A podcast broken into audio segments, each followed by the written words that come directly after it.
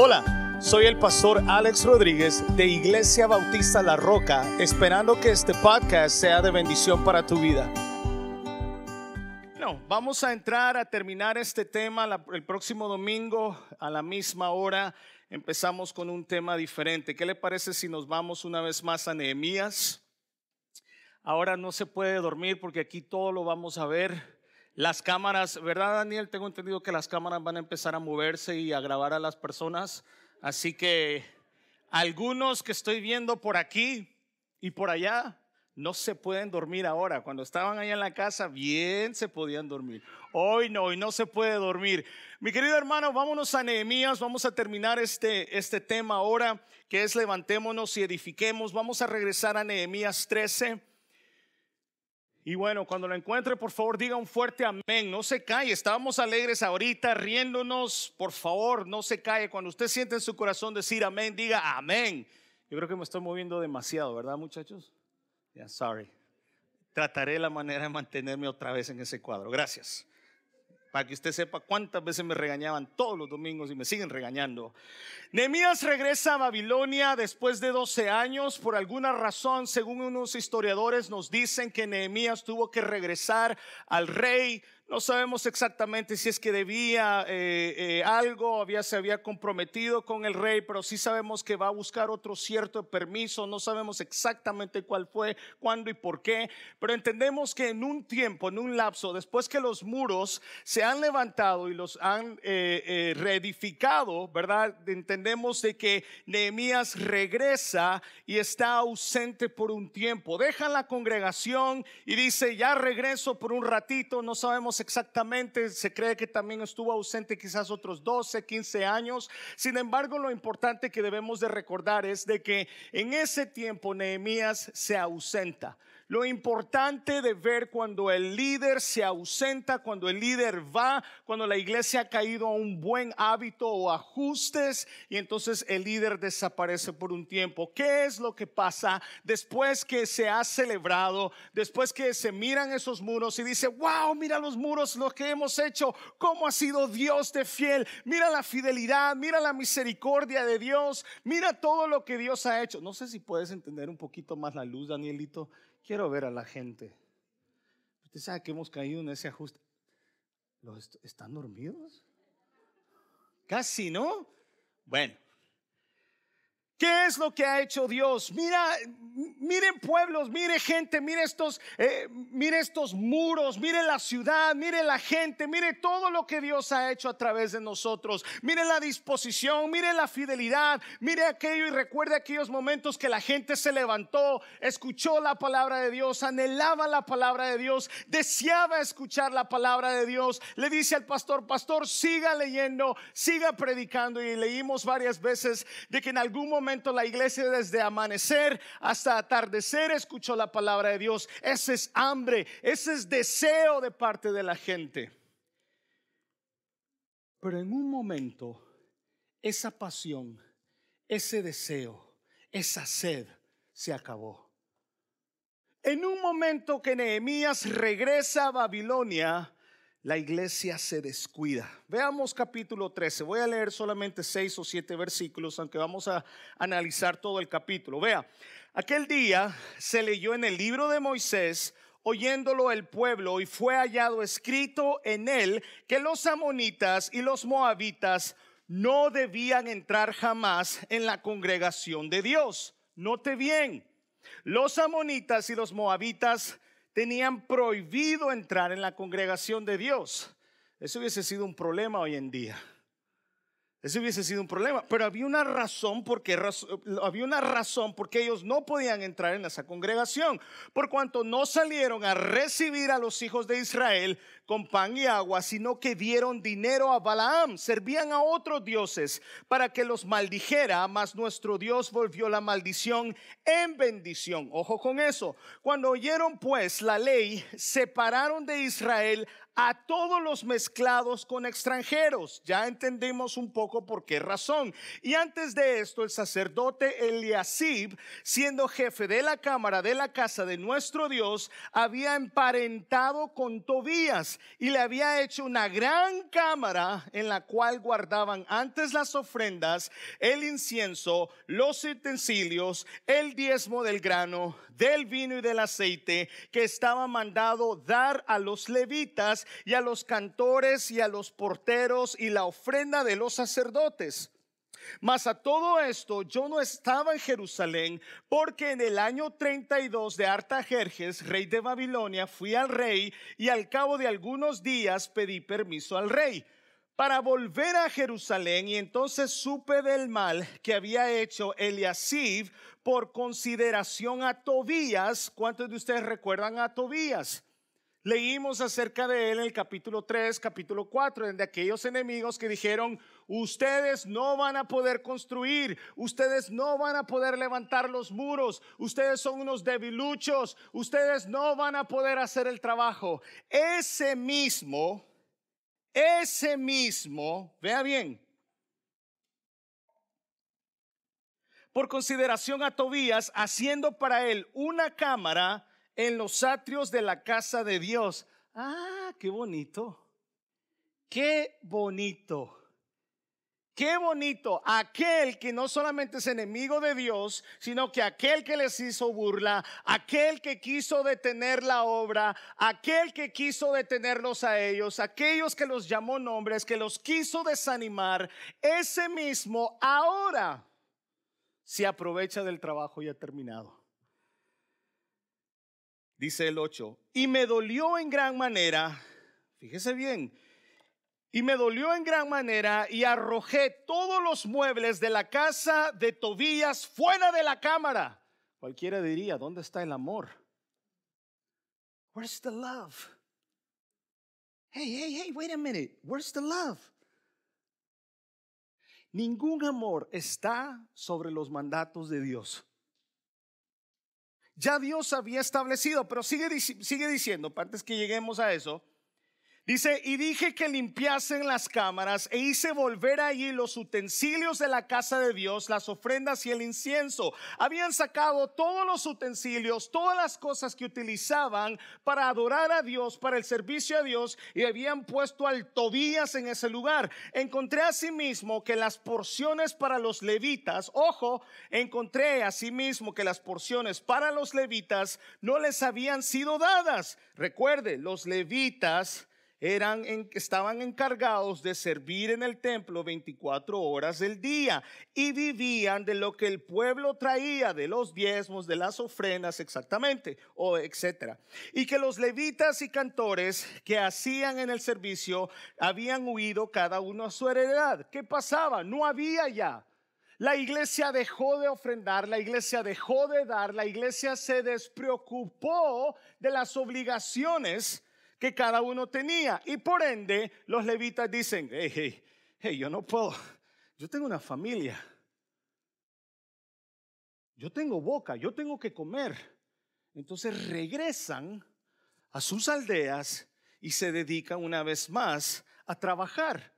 ¿Qué quiere decir esto? Que entonces el templo estaba descuidado. La viña, la obra entonces estaba descuidada. 11. Entonces reprendí a los oficiales y dije, ¿por qué está la casa de Dios abandonada? Y los reuní, los puse en sus puestos. Mi hermano querido, habíamos dicho desde un principio, desde que empezamos esta serie, habíamos dicho que fue posible levantar esos muros, que fue posible edificar, que fue posible levantar aquello que por 70 años había estado destruido, se había levantado porque los mandatos de Dios estipulados o su palabra, la iglesia lo había aceptado. Eso es lo primero que nosotros notamos, que ellos pudieron construir basado en lo que Dios ya había estipulado. Número dos, habíamos dicho también que estos muros se pudieron levantar basado en el sacrificio. Número tres, basado en el valor. ¿Qué valor tuvo esta gente para decir, no me importa lo que digan de mí? Me vale lo que digan de mí, me vale lo que piensen de mí, lo que me interesa es edificar. ¿Qué valor? ¿Qué importa que me ataquen? Con esta voy a construir y con esta voy a defenderme. ¿Qué valor? Se levantaron basados en obediencia. ¿Recuerda cuando hablamos de la obediencia? Edificar bajo la obediencia. Hemos hablado tantas veces de la importancia en la obediencia del cristiano. También pudieron levantar esos muros basados en el arrepentimiento y la confesión bajo el buen liderazgo de Nehemías y otros más, y también bajo la adoración y quizás muchos más. Qué importante es, mis queridos hermanos, poder edificar bajo esos factores o bajo esas reglas que Dios tiene para cada uno de nosotros. Ahora solo quiero hacer un paréntesis por aquello de que las personas van a decir, uh, Dios aparta mucha gente, Dios no quiere a los salvadoreños. ¿Cómo que no? ¿Cómo que no? Mírenme. ¿Cómo que no? Que Dios no quiere a fulano. ¿Cómo que no? Dios ama a todos. Ya va. Dios ama a todos. Ya va.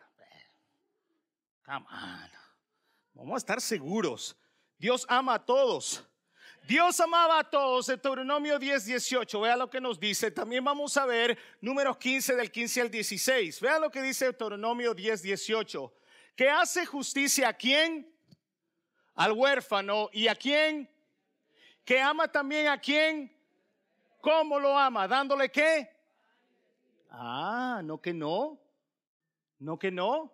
Y vea lo que dice el otro pasaje también, que es números 15 del 15 al 16. Dios permitía que todos pudiesen hacer sacrificios. Un mismo es, esta, Estatuto tendréis vosotros de la congregación y el extranjero que con vosotros mora. Será estatuto perpetuo por vuestras generaciones como vosotros, así será el extranjero delante de Jehová. Mi querido hermano, Dios simplemente no estaba diciendo que habían ciertas personas que merecían hacer una cosa y otras personas no. El problema con Israel desde un principio es que Israel, si me permiten la palabra, le he aprendido mucho esto de los venezolanos, se empataban, se juntaban, se hacían novios, se casaban con otras mujeres que no eran del pueblo, que no eran judíos, que no eran hebreos y sobre todo que no tenían los principios ni para ellos eran importantes los valores que ya había estipulado. El problema era y sigue siendo de que el cristiano está dispuesto a comprometer los estatutos de Dios para yo ser feliz. ¿Sabe cuál es el problema? ¿Por qué, ¿Por qué los judíos, por qué Israel terminó en Babilonia? ¿Sabe por qué? ¿Sabe por qué terminó 70 años y después Ciro los, permite, los deja ir? Por la desobediencia. Porque Dios se había dicho, tú no te puedes, eh, tú no puedes ser novio, tú no puedes casarte con otras mujeres que no sean israelitas. No puedes. No, no, pastor, un momento. Pero es que, es que, es que me lo voy a ganar para el Señor. Es que es bello. Está precioso. Tiene pelos en el pecho y le salen así, está bello. Lo voy a convertir. Lo convertirá en sapo, tal vez, porque después del año nos ponemos. You can't. There's no way, you can't. Dios lo estipuló desde entonces y en la Biblia no hay ningún registro de que el matrimonio sea un método para el evangelismo. No hay. No hay ningún registro. Y ese era el problema con el pueblo. La desobediencia trae un resultado. Ahora, Dios desea que el creyente sea parte de todo aquello, o no quiere, perdón, que el creyente sea parte de todo aquello que se inclina ante otro Dios. Y mi hermano querido, Dios sigue haciendo lo mismo con su iglesia. A eso simplemente le llamamos consagración. Cuando usted me trae un bebé aquí, creo que el último que presentamos fue Grayson mi amigo, usted no sabe la amistad que Grayson y yo tenemos. Hay veces que prefiere conmigo que estar que con los papás. Usted cuando me trae un bebé, lo presentamos, lo consagramos reconociendo que ese bebé es únicamente de Dios y para Dios. Y en algún momento, para los que no sabían, pronto me van a traer a Neudito.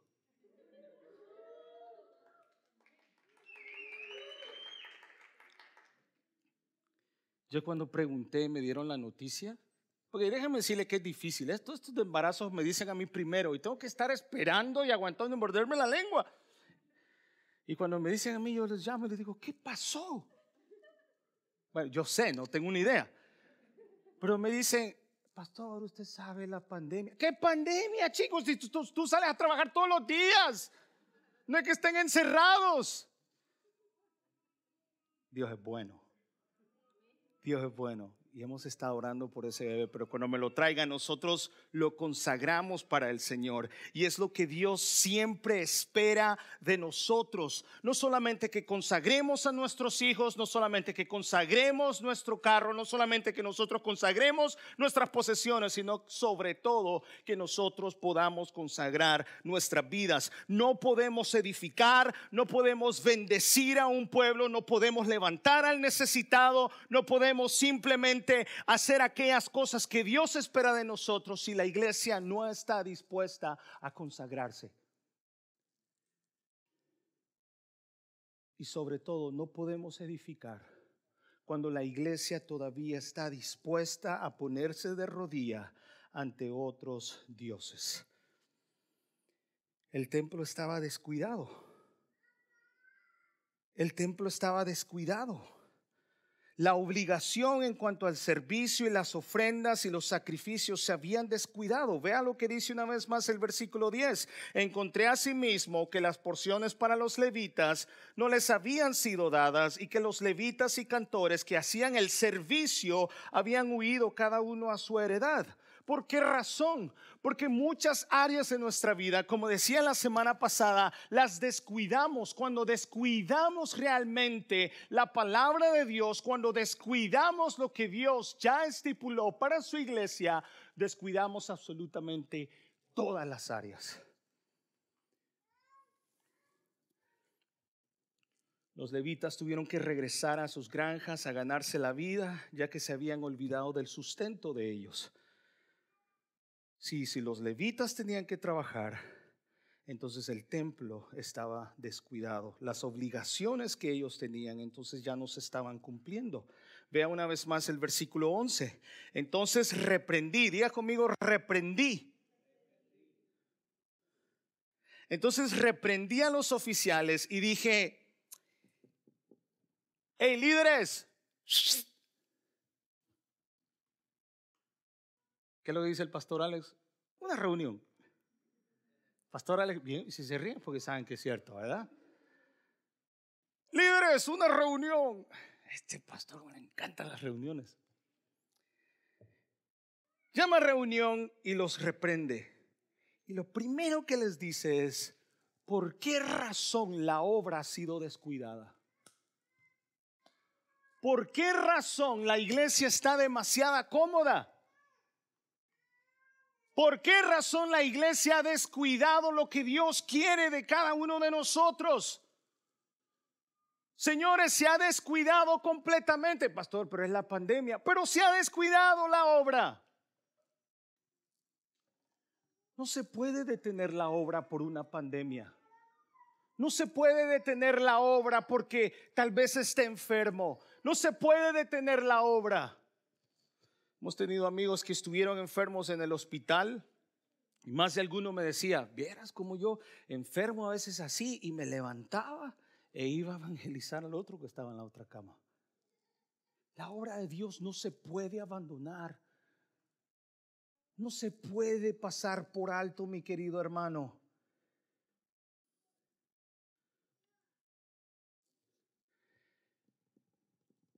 Ahora bien, hay un problema grave con Israel.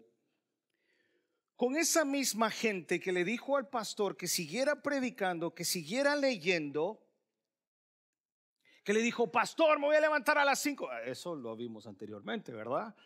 Pastor, desde las cinco de la mañana queremos oír la palabra de Dios y dice que por cinco o seis horas, un breakecito y después regresan a escuchar. Y están escuchando y están escuchando. Dice que desde, desde los mayores hasta los que ya podían entender estaban escuchando. Esa misma gente, como decía al principio, esa gente que en algún momento sintió la pasión, esa misma gente que dijo, levantémonos y edifiquemos. Yeah, yes, we'll do it. Of course we'll do it. Of course we'll get up. Of course we'll serve. Esa misma gente, mi querido hermano, es la misma gente que olvidó la obra de Dios. ¿Se acuerda usted su primer amor? ¿Se acuerda usted cuando se convirtió a Cristo y le dieron la primera Biblia? ¿Se acuerda? ¿Quién se acuerda aquí? ¿Se acuerda el primer amor y usted decía todos los días a leer, todos los días, every day, todos los días y todos los días a orar? Uh, era un fuego, era un deseo y de repente algo ocurre, una pandemia, una novia, estoy hablando de, estoy hablando de mí, un problemita, una situación y agarramos el enemigo de Dios y lo entronamos en nuestra vida. Un problemita que nos sucedió, un resultado de una mala decisión. Y el que tenía que haber estado entronado en mi corazón ya no está, sino que ahora está un Tobías. Lo que había sido consagrado para Dios ya no era, ya no estaba. Habían sacado, oh, este es para el Señor. Los empezaron a sacar la ofrenda, todo lo que habían dedicado y consagrado para el Señor. Y ahora vamos a poner al, al gordo de Tobías aquí para que se arte. Vamos a entronar a alguien más aquí.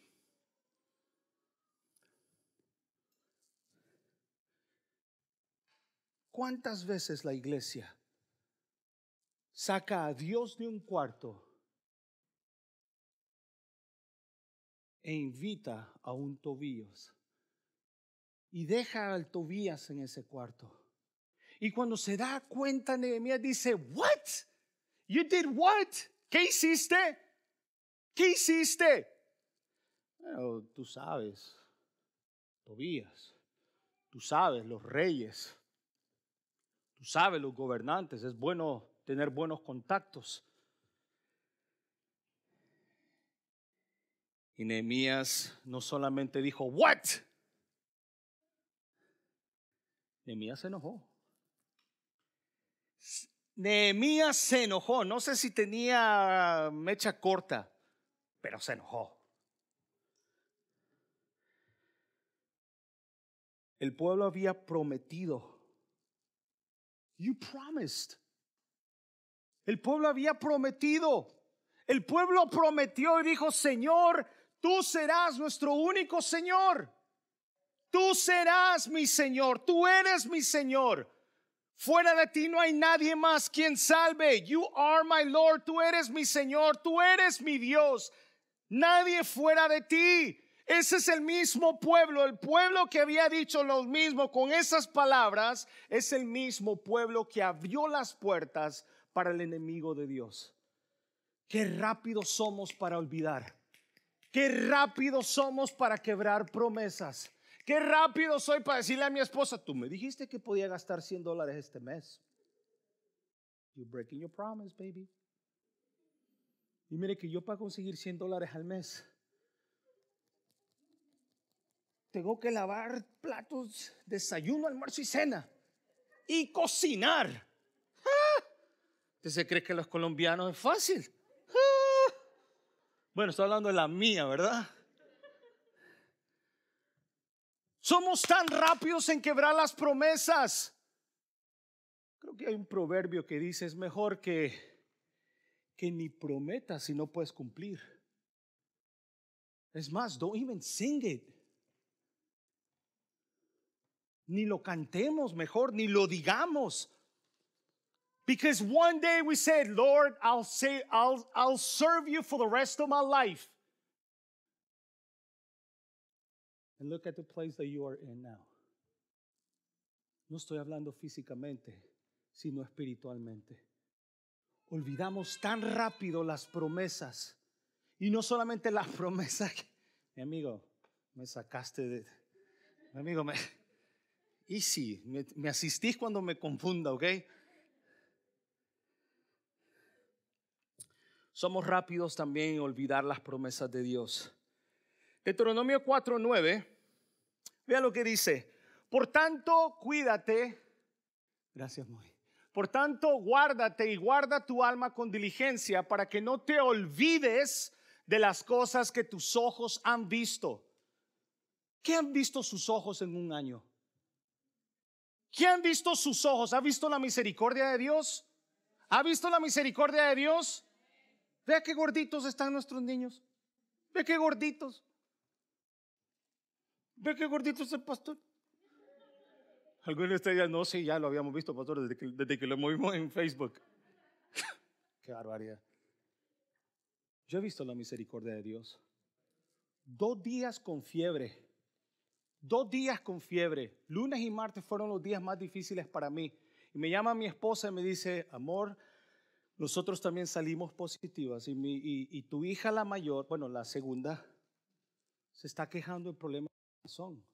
Le está doliendo y no sabíamos nada en ese tiempo. Y yo metido en el cuarto y ella tratando, porque yo, mis admiraciones a la mujer. La mujer es en muchos, si no en todos, es esa pega. Aparte del Señor es la pega, la que mantiene la familia así pues imagínense, con gripe nos bota a nosotros los hombres y ya con COVID. Me duele la uña, me duele la uña, me duele el pelo. Mis hermanos queridos, yo soy testigo de la misericordia de Dios. Yo soy testigo de la bondad de Dios. ¿Hay problemas? Claro que sí. ¿Puedo morir? Claro que sí. Claro que sí. Pero para mí el vivir es Cristo y el morir es ganancia. No se termina. Usted se muere, no se termina.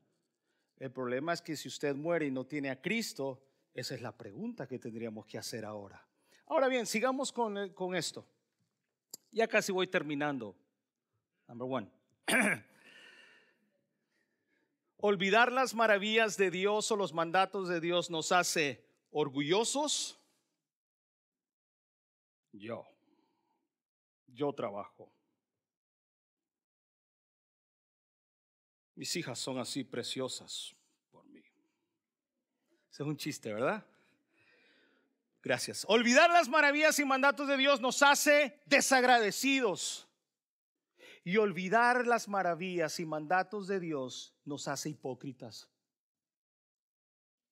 Nos hace hipócritas porque es imposible decir que estamos agradecidos con Dios.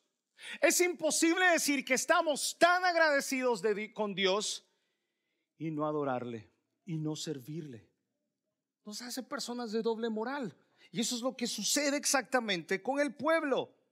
Ahora, fíjese Deuteronomio 8:11. Dice, cuídate de no olvidarte de Jehová tu Dios para cumplir qué.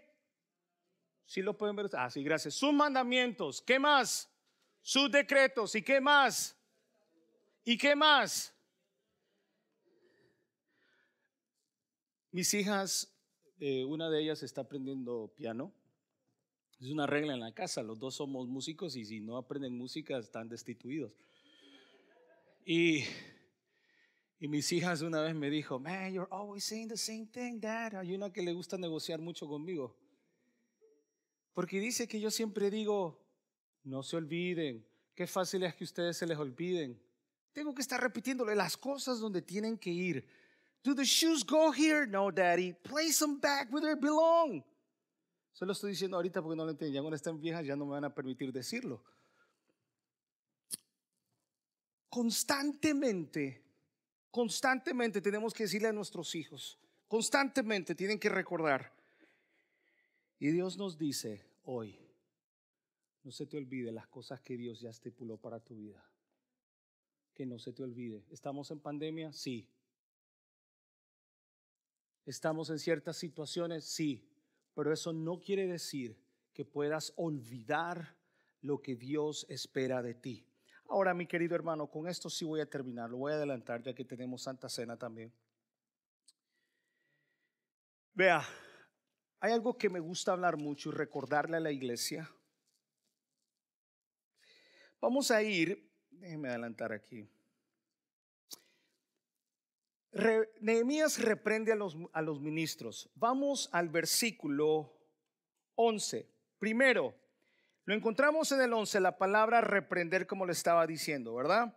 Luego vámonos al 15. En aquellos días vi en Judá algunos que pisaban en lagares en el día de reposo, no podían trabajar, no podían hacer nada en el día de reposo, y que acarreaban haces y cargaban asnos con vino, y también de uvas, de higos y toda suerte de carga, y que traían a Jerusalén en día de reposo. ¿Y los qué? ¿Y los qué? Número dos, vámonos al otro 17. ¿Y qué dice? Empezando, ¿y qué hice? ¿Y qué? Oiga, pastor, ¿no le parece que ya demasiado que nos regaña? Oye, Nehemías, cálmate, chico. This is too much, man. Where's the love? Where's the passion?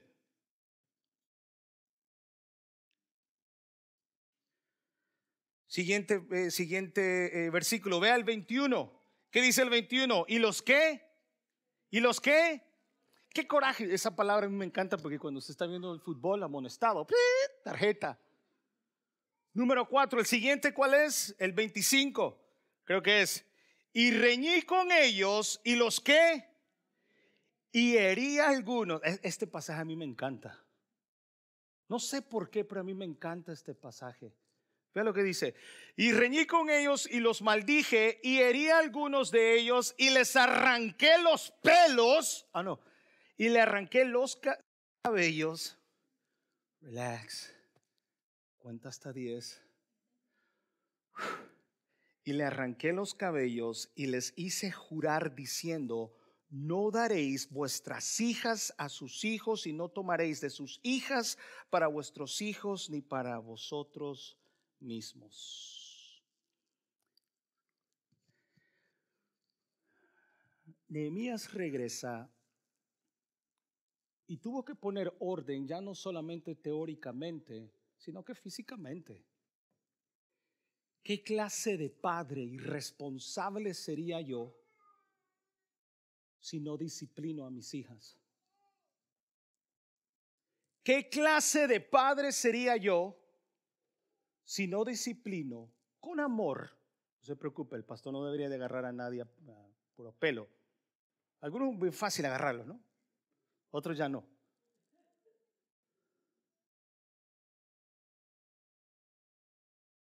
La disciplina en la iglesia, la disciplina en la congregación es parte del amor.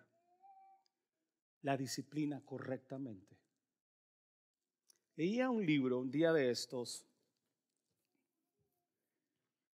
parafraseando decía, el pastor, el predicador, el maestro que no habla del infierno es un irresponsable porque hablar del infierno es parte del amor que todo cristiano debe de tener. Muchos se irán al infierno porque muchos ministros no estuvieron dispuestos a hablar del infierno es parte del Evangelio. Es parte del Evangelio. No le puedo decir a alguien, Dios te ama y Dios te salvó. ¿Me salvó de qué, pastor? Lo salvó de un castigo eterno. Y eso es lo que hace mi corazón adorarle. Pero en este caso, mi querido hermano, Nehemías se acerca a la congregación y le dice, muchachos, se han descuidado completamente han abandonado la casa de Jehová, han abandonado sus estatutos, han abandonado sus mandamientos. Y en ese momento aquellos que estaban dispuestos a dar sus hijos, aquellos que no eran judíos, que no eran hebreos, los agarra del pelo, les da vuelta. No sé, yo me imagino.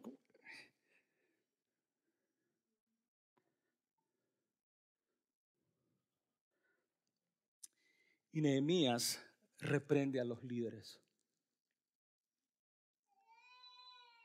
Nehemías, amén, gracias. Nehemías reprende a los oficiales. Diga conmigo oficiales. Diga conmigo líderes. Nehemías reprende a los líderes. Y Nehemías les dice, muchachos, hay que poner orden. Líderes, hay que poner orden. Líderes, hay que consagrar a la iglesia.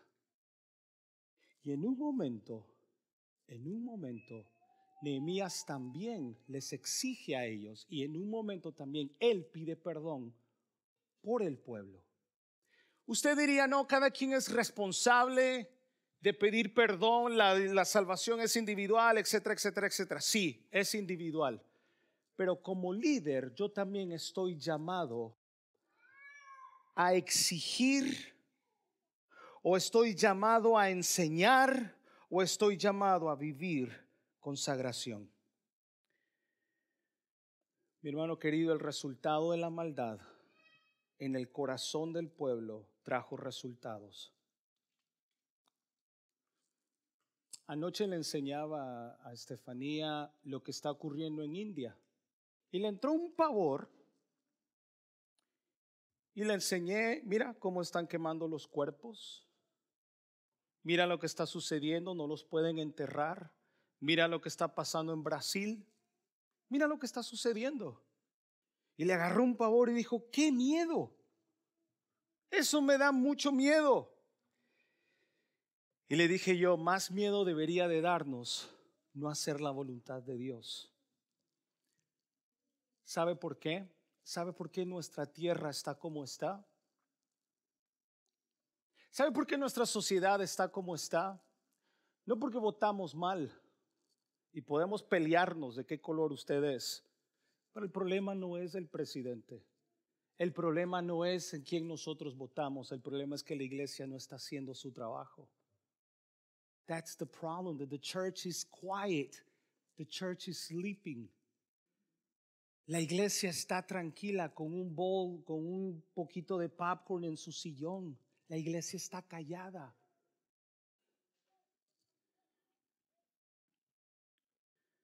Termino con esto. Segunda de Crónicas 7:14. Léalo conmigo.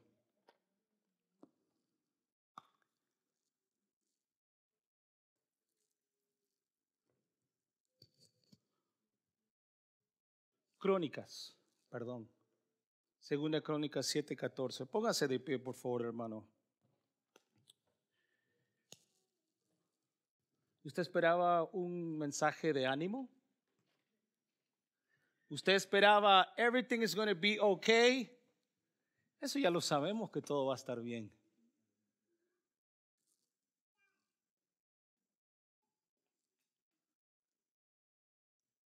Levante la mano si usted tiene regalos espirituales. ¿Tiene usted habilidades? El Señor lo ha equipado para edificar. Dios le ha dado habilidades, Dios le ha dado regalos espirituales.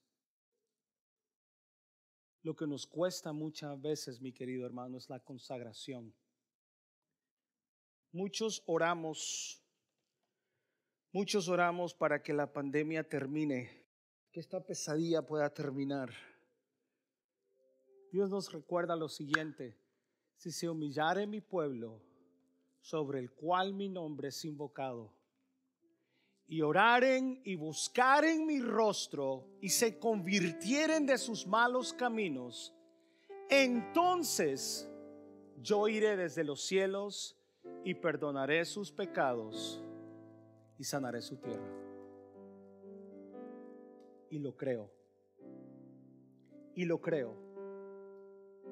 Y lo creo.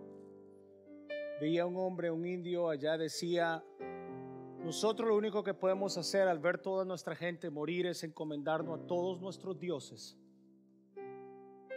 Todavía no hemos aprendido. Todavía buscamos otros dioses.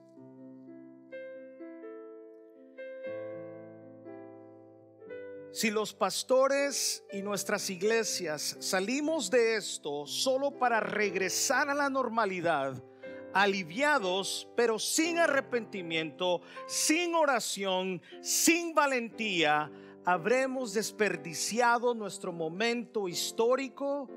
¿Y qué más tendría que hacer el Señor para sacudirnos y despertarnos? Padre, cada día te necesitamos.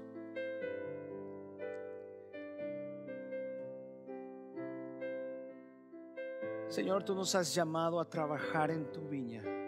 Tú nos has llamado a consagrarnos.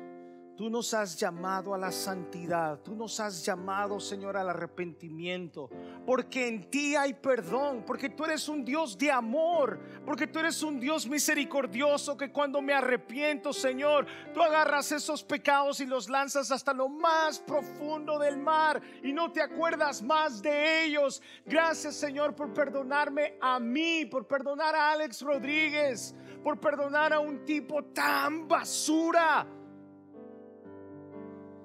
ahora soy tu hijo. Porque por medio del sacrificio de mi Salvador Jesucristo, Señor, por medio de ese sacrificio, ahora yo soy tu hijo. Y ahora yo tengo la esperanza, Señor, que pase lo que pase.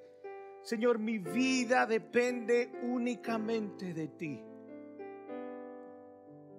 Es tu voluntad y en eso descanso.